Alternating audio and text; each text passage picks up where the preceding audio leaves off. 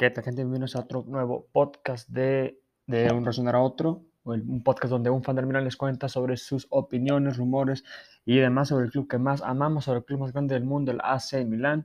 Y bueno, hoy, hoy, hoy es 2 de septiembre del año 2021. La verdad es que no esperaba filmar otro podcast tan pronto. El, el último que saqué salió apenas hace unos 3, 4 días, pero el mercado, el final del mercado más bien nos ha obligado a hacerlo. Es este, impresionante lo que pasó con el club Rossoneri. Un poco de, de fraude para, para nosotros los tifosi. Y no les voy a mentir, esta es la segunda vez que trato de filmar el podcast, pero el primer podcast salió más o menos como de una hora eh, y el formato que estaré tratando de mantener es un formato corto, es un formato de alrededor de unos 20 minutos para que para, que todo sea un poco más versátil y no tan monótono y aburrido. Pero muy bien, comenzando con el Milan. El Milan, primero que nada, me gustaría comenzar analizando y explicando cómo el club se quedó al finalizar la, temporada 2021, los jugadores que necesitábamos y estos, las necesidades del equipo las dividí en baja, media y alta, siendo alta aquellas posiciones que necesitábamos cubrir sí o sí, media los que este, considero los de media que tal vez aquellos jugadores que si el Milan contrata eh, sería muy, muy, muy, muy bueno, más para fondo de plantilla debido a que ahora estamos en Champions, pero si no los contratamos no iba a haber tanto problema o no va a haber tanto problema. Y en los jugadores de baja son aquellos jugadores que realmente no necesitamos, pero si los contratan no tampoco están de más, ¿no? Entonces comenzaremos con los jugadores de baja, los, jugadores que no necesitábamos, pero que aún así eran muy bien para fondo de plantilla, porque hay que considerar que el Milan, como podemos todos saber, terminan en segunda posición de la Serie 2021, por lo que Champions League, Copa y Liga necesitamos más fondo de plantilla, necesitamos más sustitutos para nuestros jugadores. Así que comenzaré por platicar sobre el sobre renovar o no a Diogo Dalot. Yo recuerdo que a Diogo Dalot eh, me gustó muchísimo su temporada pasada que tuvo con el Milan, eh, un jugador muy joven portugués del Manchester United que siendo del Manchester United nosotros sabíamos que comprarlo ya que el jugador estaba cedido, lo contratamos en invierno a, a Diogo Dalot. Sabíamos que traerlo del, del United por completo, eh, sabíamos que el United pediría mucho dinero por él, por lo que tal vez el Milan podría contratarlo por otro préstamo a un año o un préstamo corto, ya que Diego Dalot superó las expectativas de muchos nosotros, los tifosi y de la directiva. Recuerdo muchos partidos donde comenzaba de titular, ya que Calabria o no podía comenzar el partido, o Calabria tenía que comenzar de contención, ya que el Milan tenía lesionado en esa posición a a Frank Kessie y más que nada a Ismael Benacer, que recuerdo que estuvo fuera casi por toda la temporada pasada. Entonces, cada que se lesionaban esos dos jugadores, necesitábamos a alguien más de contención, porque el único que nos quedaba era Tonali, en veces tenía que jugar ahí Krunic y en veces necesitábamos a alguien más porque básicamente no teníamos a nadie ahí y me, eh, recuerdo perfectamente que hubo varios partidos en donde David de Calabria empieza de contención y lo hace increíble. Calabria, de hecho creo que en uno de esos partidos donde él comienza como contención, mete un golazo eh, que hace que le da los tres puntos al club de Milán. Entonces Calabria eh, sí, puede ser que lo utilicemos este, como contención. Es muy bueno saber que un jugador puede ser versátil en varias posiciones, como es el caso de Davide. Pero, ¿qué pasa con ese lateral derecho si Calabria no puede jugar porque tiene que jugar con tensión, porque le sacaron tarjeta roja, porque, está, porque se lesionó? Muy bien, eh, del lateral derecho como sustituto, claro, de la temporada 2021 era Diogo Dalot, que ahora ya no va a estar con nosotros. Y en esa posición solamente tenemos a Pierre Calulu, Calulu que lo fichamos desde el verano pasado, un, jugador muy joven, si no mal recuerdo del 2000 o del 2001, pero un jugador que también nos sorprendió mucho de nosotros los y claro, no para ser titular, no para ser un jugador top de la plantilla, pero como sustituto, como alguien prometedor eh, hacia el futuro, claro que sí lo es Pierre Calulu que llegó a meter un gol que nos dio la victoria, por cierto, en la liga pero Pierre que puede jugar de central y de lateral derecho como lo hizo en varias ocasiones, también es muy buen, muy buen sustituto. Y por eso mismo lo puse en baja prioridad el renovar a Diego Dalot o contratar a un lateral derecho, ya que si lo, si lo hacemos le vendría muy bien al club, por supuesto, pero si no, tenemos a Pierre Calulu y yo creo que el Milan se los puede arreglar, además de que Calabria es un jugador joven que raramente no podrá comenzar algún partido con el Milan. Y la segunda posición de baja prioridad para el Milan sería un contención para fondo de plantilla. Sabemos que el club eh, batalló un poco con esto la temporada pasada. Como ya mencioné, hubo algunos encuentros donde tuvo que jugar Calabria. Eh, pero esto lo pongo como baja prioridad, ya que, ah, eh, bueno, un spoiler de los jugadores de alta prioridad va a ser el renovar o el comprar definitivamente a Sandro Tonali y ahí se van a ir mucho, muchos euros, muchos, muchos millones. Entonces, con que, bueno, al menos siento yo, claro, que con que contratemos, con que compremos, con que logremos fichar y hacernos dueño de Sandro Tonali, con eso va a ser suficiente y el, y el equipo puede encontrar alguna otra contención, algún joven en, en préstamo tal vez, o algún jugador muy barato para solo, solamente tener fondo de plantilla. Esos son mis eh, fichajes de baja prioridad. Y ahora bien, pasando a los jugadores de media prioridad, sería eh, un reemplazo a Teo Hernández. Sabemos que el Milan la temporada pasada no tenía un reemplazo para Teo. Eh, va, si no mal recuerdo, llegó a jugar del lateral izquierdo Calulu, pero no, este, no. Calulu ha demostrado jugar solamente de central que creo que es su posición preferida, y de lateral derecho, pero de lateral izquierdo no. Que no recuerdo muy bien a quién más pusieron en, eh, en esa posición, en la, en la de Teo.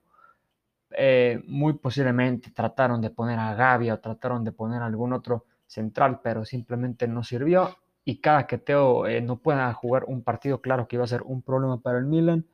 Por eso, los pongo, por eso lo pongo aquí en media prioridad. Eh, creo que sí es importante que el Milan contrate a alguien en esa posición, pero el Milan tiene otros fichajes, eh, otros gastos más importantes, mejor dicho, que hacer. Entonces, por eso mismo queda en media posición. Y la otra media eh, media prioridad, por así decirlo, del equipo Rossoneri sería un delantero centro joven. Sabemos que tenemos a Zlatan, que, eh, que, podemos confiar en Zlatan, que Zlatan cambió el club completamente, que sin Zlatan no hubiéramos llegado a Champions, que sin Zlatan el Milan seguiría en eh, puestos de Europa League muy seguramente, que sin Zlatan el Milan no hubiera trascendido, pero Zlatan eh, por su edad ya, ya no está para todos los partidos o para los partidos a los que nosotros, los tifosi, nos gustaría ver a Zlatan jugar Posiblemente Zlatan nomás esté para la mitad de la temporada o incluso menos. Y claro que eh, como reemplazo de delantero centro tenemos a Leao y a Rebic, pero ellos no son nueve, eh, natos. Sabemos que ambos jugadores en estos instantes juegan más bien por el volante por izquierdo, que es donde sirven mejor. Que esa es una posición que, por cierto, el Milan para nada necesitaba ningún jugador ahí y no contrató ningún, ningún jugador en, en esa posición. De hecho, vendió a Jauge. Eh, una, venta que me dolió mucho, que sinceramente yo siempre dije que, pusiéramos más, que le pusiéramos más empeño, que le diéramos más tiempo a Jauge, Pioli, al final nunca se lo da. Jauge que lo vendemos al Frankfurt, si no recuerdo, por alrededor de 12 millones de euros. Y bueno, eh, en estos momentos Jauge, si no recuerdo, lleva dos goles en tres encuentros en el Frankfurt en la Bundesliga. Así que buena, buena venta del club Rossoneri, no estoy muy seguro, pero bueno, no, las cosas como son. Pero muy bien, volviendo al tema del delantero centro joven, sí, no tenemos un reemplazo de Slatan, creo que el jugador que lo está reemplazando, entre comillas, era Colombo, pero Colombo sinceramente no está ni para el Milan primavera, entonces necesitamos un jugador y quiero hacer el énfasis en joven, ya que necesitamos alguien que esté más disponible en los partidos, pero tampoco gastar muchos millones en esa posición porque ahora pasamos a los jugadores de alta prioridad, los jugadores que el Milan necesita, al menos desde mi punto de vista, contratar, renovar sí o sí para que podamos tener una oportunidad en la Champions League, en Liga y posiblemente en Copa, como no, tener una gran temporada 21-22 para el equipo Rossoneri, comenzando con un volante por derecha. Creo yo que es la posición más importante de toda la plantilla que el Milan necesita renovar. O no, no, perdón, que necesita contratar a alguien nuevo. En esta posición tenemos a Makers y a Castillejo. Castillejo, que es un meme entre los tifosi del Milan. Castillejo, que hace unos días puso un post en Instagram diciendo Forza Milán. Este, y la gente en los comentarios se les dejó caer.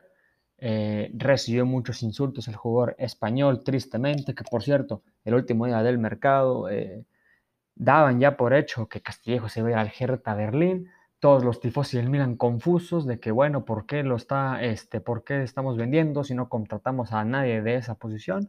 Al final el fichaje se cae porque el mercado en Alemania cierra antes que en Italia, ya no se puede completar el fichaje, luego sonaba el que, que el Spezia compraría a Castillejo, al final Castillejo dice mm, yo me quiero quedar en el club Rossoneri y se queda con nosotros una temporada más Castillejo y por supuesto nuestro titular Makers, que sinceramente yo Makers no, no le doy para nada mi confianza. Yo no recuerdo ni un encuentro bueno de Salemakers, siéndole 100% sincero. Salemakers nunca me ha gustado. Siento que es un jugador que no resalta en algo, sino que es un jugador muy promedio en todo, pero un mal promedio, por así decirlo. Entonces necesitamos claramente un reemplazo, ¿no? Para Salemakers.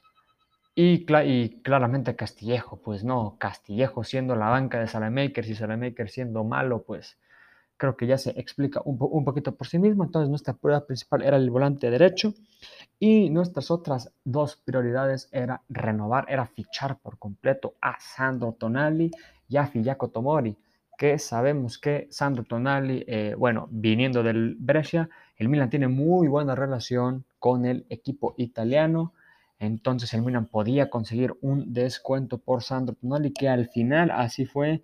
Si no mal recuerdo, el Milan, aquí lo tengo, lo, la suma del fichaje es de 17 millones de euros cuando su valor de mercado es de 28 y sabemos que clubes como la Juve, el Inter lo querían contratar por 40, 50. El Milan se lleva una gran ganga por el jugador Sandro Tonali, un jugador joven que en estos dos primeros partidos que no pudo estar que sí, Sandro Tonali demostró que puede ser titular fácilmente y que muy posiblemente será titular por encima de Ismael Benacer. No me sorprendería para nada y hasta estaría feliz de que el jugador italiano pueda dar el siguiente paso en la liga italiana.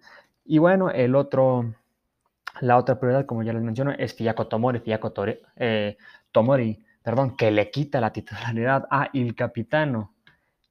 Eh, banquea, sienta a Romagnoli, que hasta el día de hoy sigue siendo banca, que por cierto hasta el día de hoy tengo entendido que no ha renovado contrato con el Milan, al igual que Frank eh, que claro que es una prioridad para el club, tienen que renovar a esos dos jugadores, son importantísimos porque Romagnoli le da el fondo de plantilla que necesitamos en los defensas centrales, ya que eh, como, como podrán saber, nuestros, nuestros defensas centrales, posiblemente las posiciones más fuertes del equipo son el danés Kjaer, que ha, que ha demostrado ser un capitán, un, que ha demostrado contener un liderazgo impresionante, que no me hubiera sorprendido si le hubieran dado el gafete de capitán, y por supuesto Tomori, que fue la revelación, ¿no?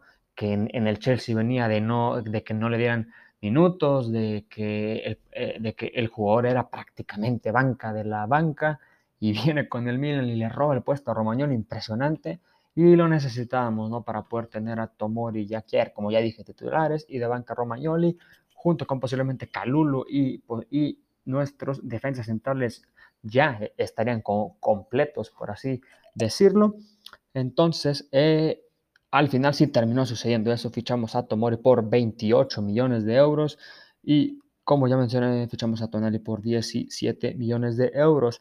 Ahora bien, este, tenemos otras dos, bueno, tengo anotadas en lo que en mi opinión son, son otras dos fichajes de alta prioridad que el club no contaba. Tenemos que tomar en cuenta que el club no contaba con que tuviera que realizar estos fichajes a principios del verano y nadie, ni los tifosi, contábamos con esto, que es muy triste el caso de estos, de, estos dos jugadores. Me imagino que ya sabremos de quién, eh, eh, de quién estoy hablándoles. Primero, claro que no, eh, cómo no, perdón, eh, Gigi Donnarumma, el jugador que hace unos años tuvo problemas con la directiva, que se rumoreaba que ya tenía un pie fuera del club. Este, me acuerdo que los fans del Milan, los tifosi del Milan, se le dejan caer en la, euro, que le empiezan a llamar Dolaruma, le empiezan a decir de todo. Y gracias a eso yo sinceramente ya lo veía fuera del club. Al final el jugador se queda con el Milan y renueva. Y ahí, eh, bueno, eh, cuando el portero italiano renueva, yo sinceramente pensé que se quedaría ya para, para siempre con el club, o al menos eh, ver, a, verlo en, con los Rossoneri en un largo plazo sería lo normal. parecía ser que iba a ser el nuevo Maldini, pero en la portería, que el Milan no necesitaría preocuparse por tener a alguien en los tres palos durante mucho tiempo. Al final el portero dice, bueno, se me termina el contrato, no renuevo y me voy al Paris Saint Germain.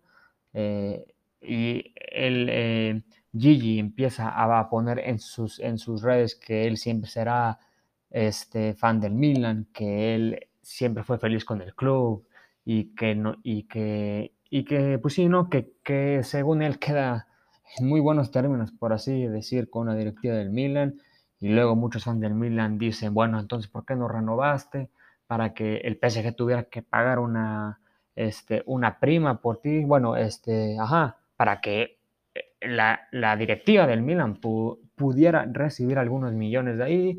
Se quejan de todo, al final se va gratis. Un jugador que fácilmente el Milan pudo haber vendido unos 100 millones de euros se va gratis al Paris Saint Germain y el otro jugador, el otro caso que nos sorprendió mucho es Charanoglu. Charanoglu, que yo siempre le puse toda mi fe al jugador turco, al igual que muchos tifosi del Milan que conozco en, en Twitter, que veo este, los tweets que ponen, siempre apoyamos a Charanoglu. Recordemos que Charanoglu hace uno o dos años tuvo, eh, pasó por problemas personales, creo que se estaba divorciando de su esposa y el jugador turco eh, bajó mucho su nivel con eh, el Milan.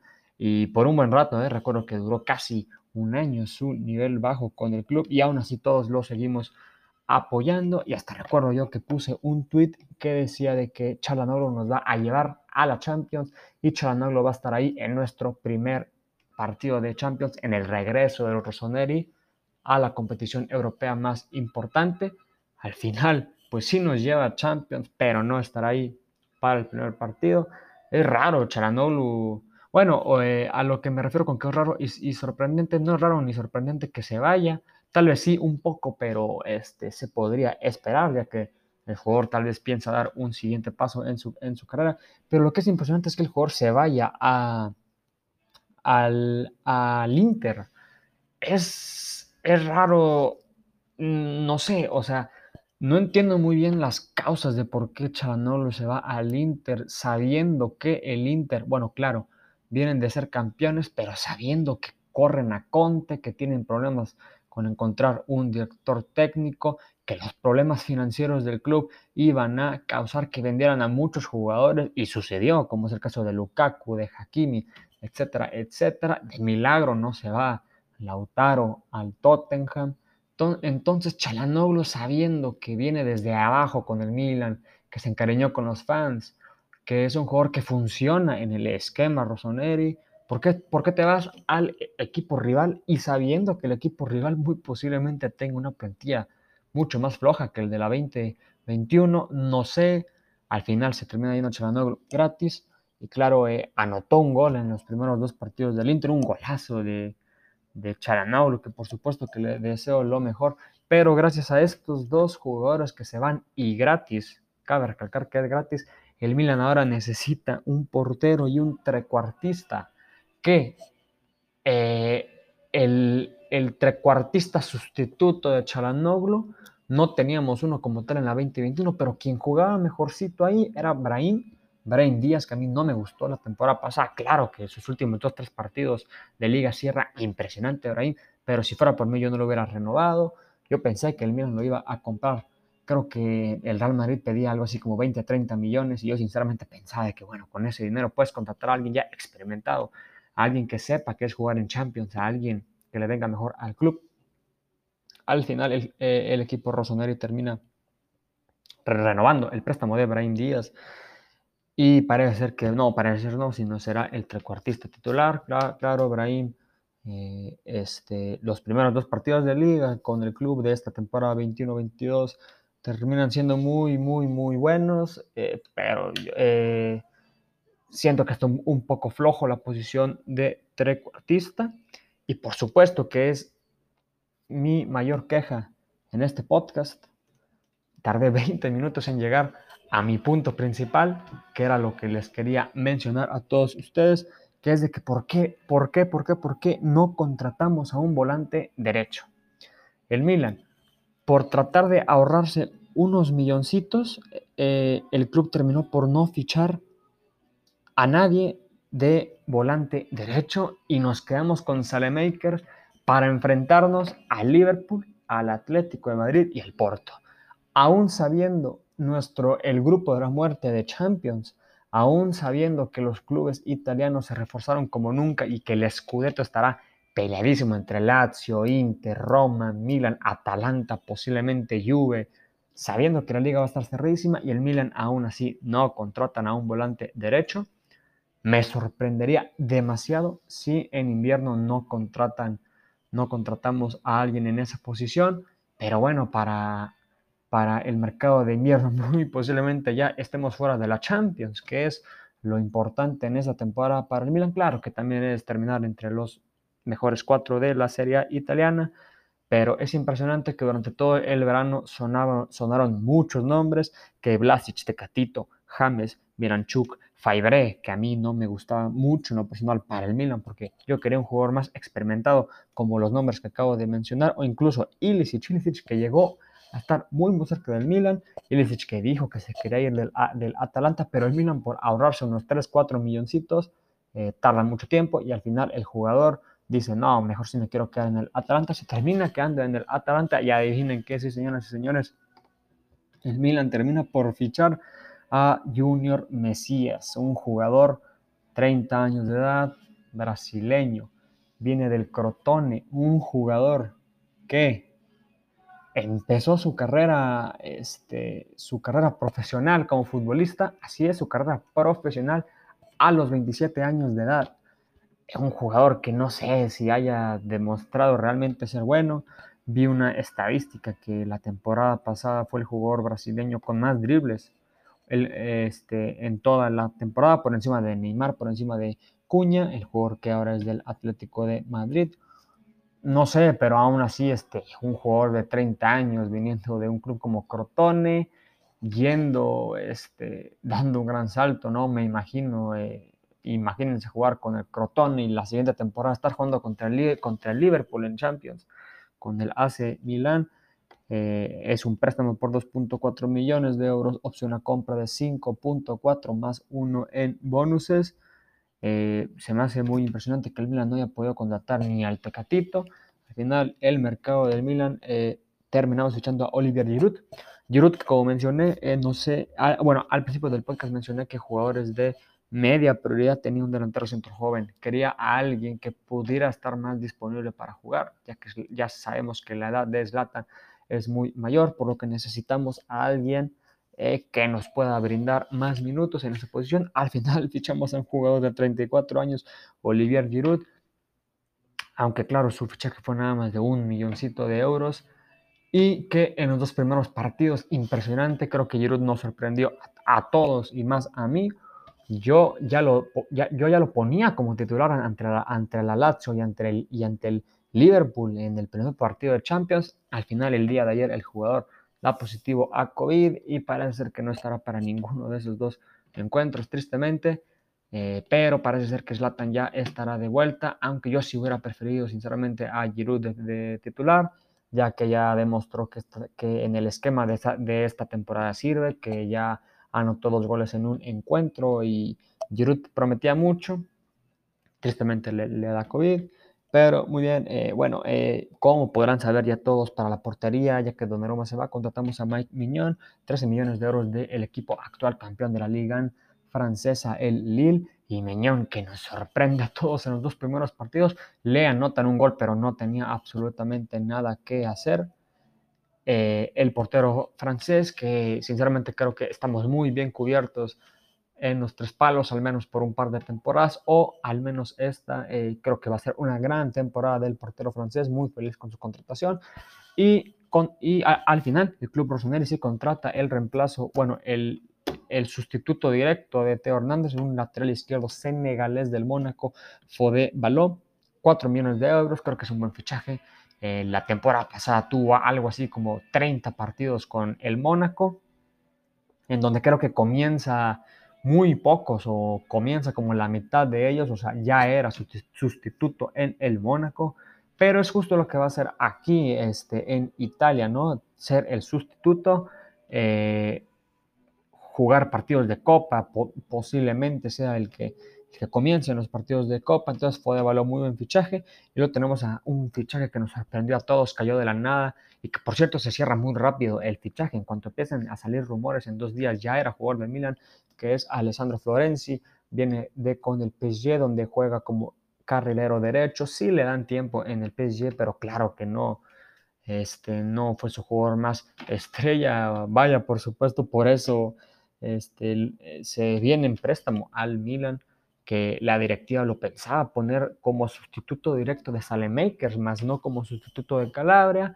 en estos primeros dos encuentros, Florenzi juega unos 20 minutos en cada partido y tristemente no, no hace nada.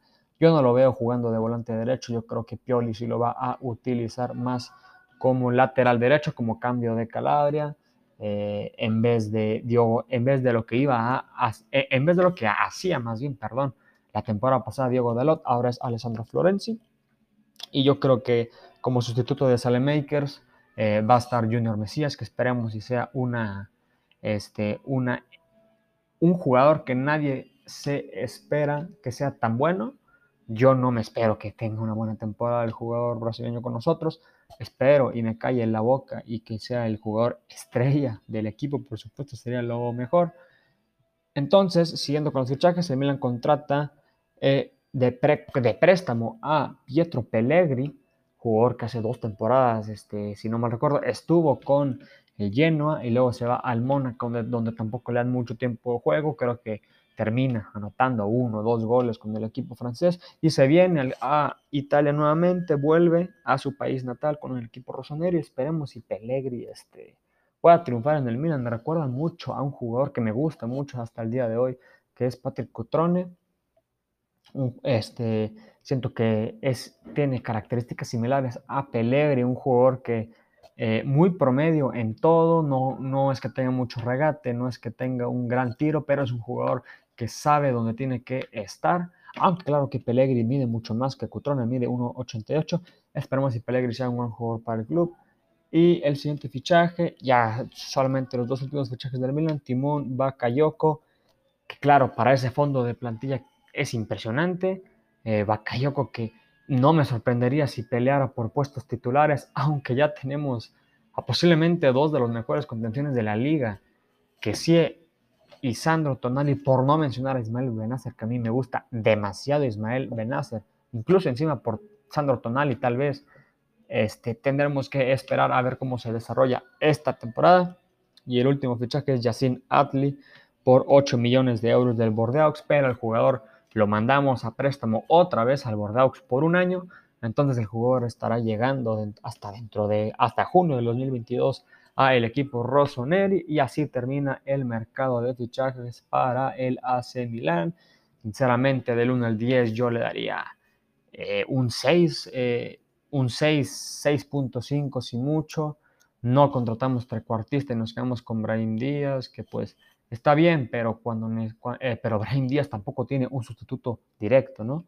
Y por supuesto no contratamos nuestra posición más importante, que es el volante derecho, pero sí, sí terminamos contratando mucho fondo de plantilla en cuanto a, la, lateral derecho, centrales, contenciones, así que esperemos que sea una gran temporada para el Milan. Yo creo que ya no haré, no grabaré otro podcast hasta el partido contra la Lazio eh, como sabemos ya es fecha FIFA y nos tendremos que esperar una semanita más, pero eso sería todo por mi parte, eso es todo del el fichaje de, bueno, el mercado de fichajes del verano para el Milan, para la temporada 21-22. Nuevamente, muchas gracias por escuchar este podcast. Me pueden seguir en mi Twitter, que es donde tuiteo sobre las noticias del Milan al momento. En los partidos ahí me tienen tuiteando cada cinco minutos. Y bueno, eso sería todo. En Twitter me pueden seguir en arroba rosolife, R-O-S-S-O-L-I-F-E. Eso sería todo. Muchas gracias.